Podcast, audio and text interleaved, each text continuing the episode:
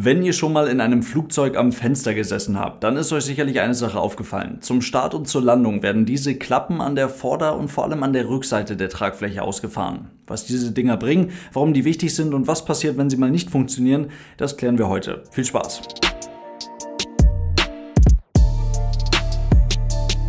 Und damit hallo und ganz herzlich willkommen. Ich hoffe, es geht euch gut. Landeklappen gibt es in den verschiedensten Formen. Mal in klein, mal etwas größer, mal etwas einfacher und dann gibt es die Boeing 747 mit den wahrscheinlich mächtigsten Landeklappen überhaupt. Und sie alle verbindet eine Funktion.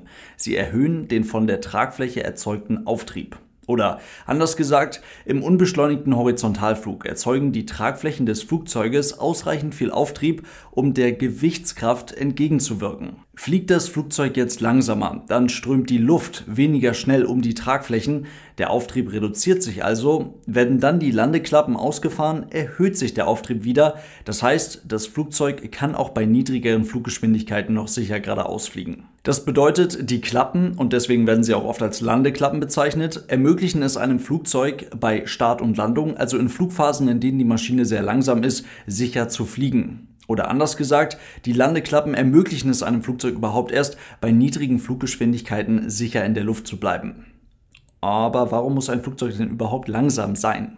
Das ist ziemlich schnell erklärt. Die Tragflächen eines Flugzeuges sind von vorne bis hinten ein Kompromiss. Deswegen sehen Tragflächen verschiedener Flugzeuge auch so unterschiedlich aus oben, unten gefeilt oder nicht gefeilt. Es gibt sie in dick oder in dünn und manchmal auch extrem dünn und sehr gefeilt. All diese Tragflächen haben unterschiedliche Vor- und Nachteile, aber keine Tragfläche kann wirklich alles perfekt. Dazu kommt dann natürlich auch noch der Fortschritt obendrauf, also in Form besserer Aerodynamiksimulationen in der Entwicklung eines Flugzeuges, besserer anderer Materialien beim Tragflächenbau, über die Zeit gesammeltes größeres Wissen über die Aerodynamik eines Flugzeuges. Auch das hat logischerweise alles natürlich irgendwo Auswirkungen auf das Design einer Tragfläche. Aber zurück zu dem Kompromiss. Der ist bei Verkehrsflugzeugen sehr nachvollziehbar deutlich in Richtung guter aerodynamischer Eigenschaften beim Reiseflug ausgefallen. Denn in dieser Flugphase verbringt das Flugzeug ja am meisten Zeit. Also macht es Sinn, Tragflächen vor allem für diese Flugphase zu entwickeln und zu optimieren. Ein Flugzeug ist also kurz gesagt richtig gut da drin, bei irgendwas um die 11.000 Metern Höhe, bei minus 56 Grad Celsius Außentemperatur, um den dicken Daumen mit 850 Kilometern pro Stunde durch die Gegend zu gondeln und dabei wenig bis gar keine Richtungsänderung vorzunehmen.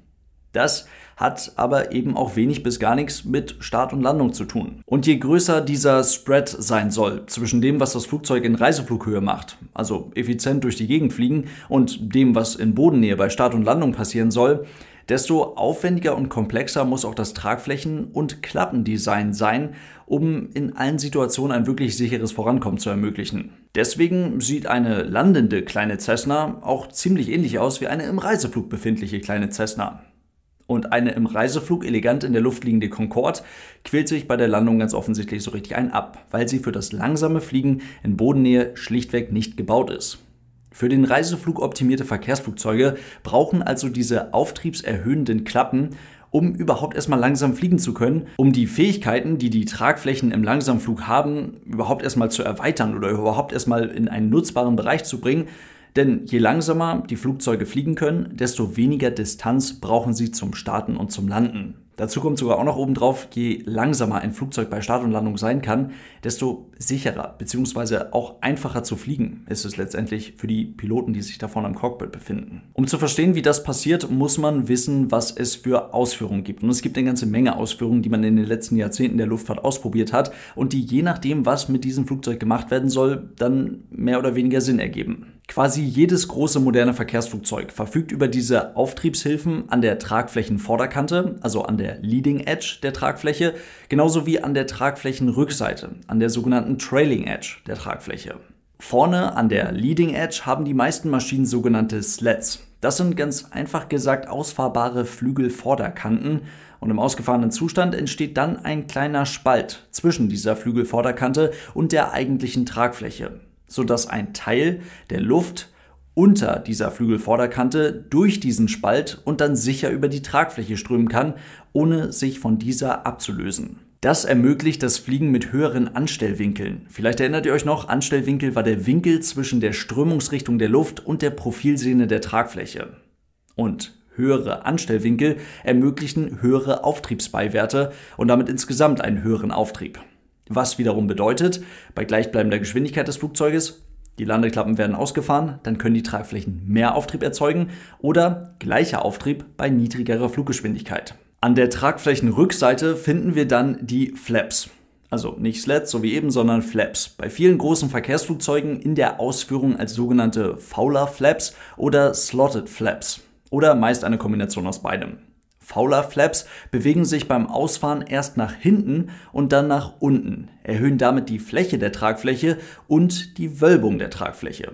Entsteht dabei dann ein Schlitz zwischen Flap und der eigentlichen Tragfläche, ähnlich wie das eben auch schon beim Sled war, dann kann die Luft auch hier wieder von der Tragflächenunterseite auf die Oberseite der Flap strömen und dann auf diesem Wege eine immer überall gut anliegende Luftströmung garantieren. Je komplexer das System sein muss, desto weiter kann man dieses Spiel dann treiben. Ein A320 hat eine einfach geslottete Flap ein A321 an einem Teil sogar eine zweifach geslottete Flap. Und eine 747, die fliegt sogar mit dreifach geslotteten Flaps. Voll ausgefahrene Landeklappen bei der Boeing 747-400 vergrößern damit die Flügelfläche um ganze 21% und geben der Tragfläche damit und mit dem größeren sicher zu fliegenden Anstellwinkel, über den wir eben gesprochen haben, die Möglichkeit, ganze 90% mehr Auftrieb zu erzeugen. Und so kann auch dieses Flugzeug zu Start und Landung sicher langsam fliegen. So viel also erstmal zu diesem Thema. Vielen, vielen Dank fürs Zuhören. Denkt dran, es gibt dazu natürlich auch noch ein YouTube-Video, wo ich euch ganz genau im Flugsimulator zeige, was es mit den Landeklappen auf sich hat und vor allem, was passiert, wenn man diese Landeklappen nicht mehr zur Verfügung hat. Falls euch das interessiert, schaut da sehr, sehr gerne vorbei. Und ansonsten gibt es, falls ihr diese Podcast-Version der Aero News unterstützen wollt, dafür auch eine Patreon-Seite. Vielen Dank für euren großartigen Support, Leute. Bis zum nächsten Mal und tschüss.